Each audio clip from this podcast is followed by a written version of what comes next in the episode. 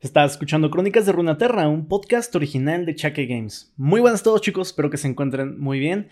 hemos comenzado la semana pasada con la leyenda de los Darkin, donde nos enteramos en un resumen muy rápido qué fue de ellos, cómo qué eran antes y qué fue de ellos.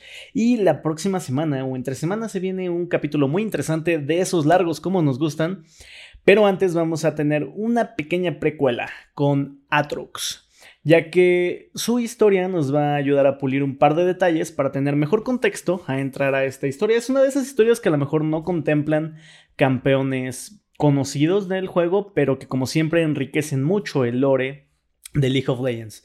Es larga, pero la verdad es de que nos mete una buena cantidad de, historia y es interesante escucharla, la verdad. Pero para poder entender uno que otro detallito, tener un poquito más de juguito, vamos primero con esta historia. Así que pues nada chicos, los dejo con la historia de Atrox. Espero que la disfruten. Hasta luego. Atrox, la espada Darkin. Ya sea que la confundan con un demonio o con un dios, son varios los relatos que se cuentan sobre la espada Darkin, pero pocos conocen su verdadero nombre o la historia de su caída.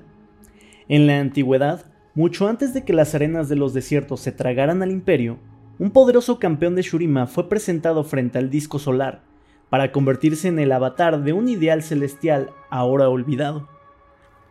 Reconstruido como uno de los ascendidos, sus alas eran la luz dorada del amanecer, y su armadura brillaba como una constelación de esperanza desde más allá del gran velo. Su nombre, Atrox. Estaba en la vanguardia de cada conflicto noble. Su conducta y él mismo eran tan justos que los otros dioses guerreros siempre se reunían a su lado, mientras que 10.000 mortales de Shurima marchaban detrás de él. Cuando Setaka, la reina guerrera ascendida, solicitó su ayuda contra la rebelión de Ikatia, Atrox le respondió sin dudarlo. Pero nadie predijo la dimensión de los horrores que desatarían los rebeldes. El vacío rápidamente abrumó a los maestros de Icatia, y comenzó la aniquilación de toda la vida que encontró a su paso. Después de varios años de batallas desesperadas, Atrox y sus hermanos finalmente detuvieron el perverso avance del vacío y sellaron las grietas más grandes. Pero los ascendidos sobrevivientes los que se autonombraban nacidos del sol, habían cambiado para siempre debido a lo que se habían enfrentado. Si bien Shurima había triunfado, todos ellos perdieron algo en esa victoria, incluso el noble Atrox. Y con el tiempo, Shurima cayó, tal como deben caer todos los imperios. Sin un monarca al cual defender, o la amenaza contra la existencia con la que el vacío los ponía a prueba, Atrox y los nacidos del sol comenzaron a enfrentarse unos con otros, hasta que eso se convirtió en una guerra por las ruinas de su mundo. Los mortales que huían del conflicto los conocieron por un nombre nuevo y despectivo, los Darkin. Temiendo que los ascendidos derrotados fueran tan peligrosos para la supervivencia de Runaterra como lo habían sido las incursiones del vacío, los Targonianos intervinieron se dice que el aspecto del crepúsculo les otorgó a los mortales el conocimiento para atrapar a los Darkin, y el recién renacido aspecto de la guerra unió a varios en su combate contra ellos. Sin temerle jamás a ningún enemigo, Atrox y sus ejércitos estaban listos, pero se percató demasiado tarde de que había sido engañado.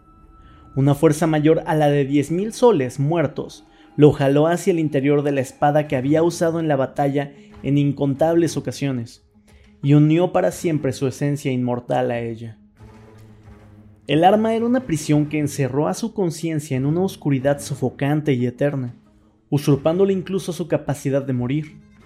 Durante siglos, forcejeó contra su confinamiento infernal, hasta que un mortal desconocido fue lo suficientemente tonto como para intentar blandir la espada una vez más Atrox aprovechó esta oportunidad e impuso su voluntad y una imitación de su forma original en su portador, un proceso que drenó rápidamente toda la vida del cuerpo nuevo. En los años siguientes, Atrox preparó a muchos más huéspedes, hombres y mujeres poseedores de una vitalidad o fortaleza excepcionales. Si bien su entendimiento de este tipo de magia fue limitado durante su vida, aprendió a tomar el control de un mortal en el intervalo de una sola respiración, y en la batalla descubrió que podía deleitarse con sus víctimas para hacerse más grande y fuerte que nunca. Atrox recorrió la tierra, buscando desesperadamente y sin cesar una manera de regresar a su forma anterior de ascendido. Pero el acertijo de la espada parecía no tener solución, y con el tiempo se dio cuenta de que nunca podría librarse de ello. La carne que robaba y burdamente moldeaba comenzó a sentirse como una farsa en comparación con su antigua gloria, como si fuera una jaula un poco más grande que la espada. La desesperanza y el odio crecieron en su corazón. Los poderes divinos que Atrox había encarnado alguna vez habían sido borrados del mundo y de la historia.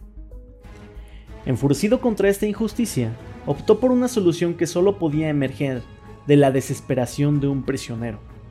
Si no podía destruir la espada o liberarse, entonces asumiría el olvido. Ahora, Atrox se dirige hacia esta meta despiadada, llevando la guerra y la muerte a donde sea que vaya. Se aferra a una esperanza ciega. Si pudiera llevar a toda la creación a una batalla final y apocalíptica, en la que todo, todo lo demás termine destruido, entonces tal vez él y la espada también dejen de existir.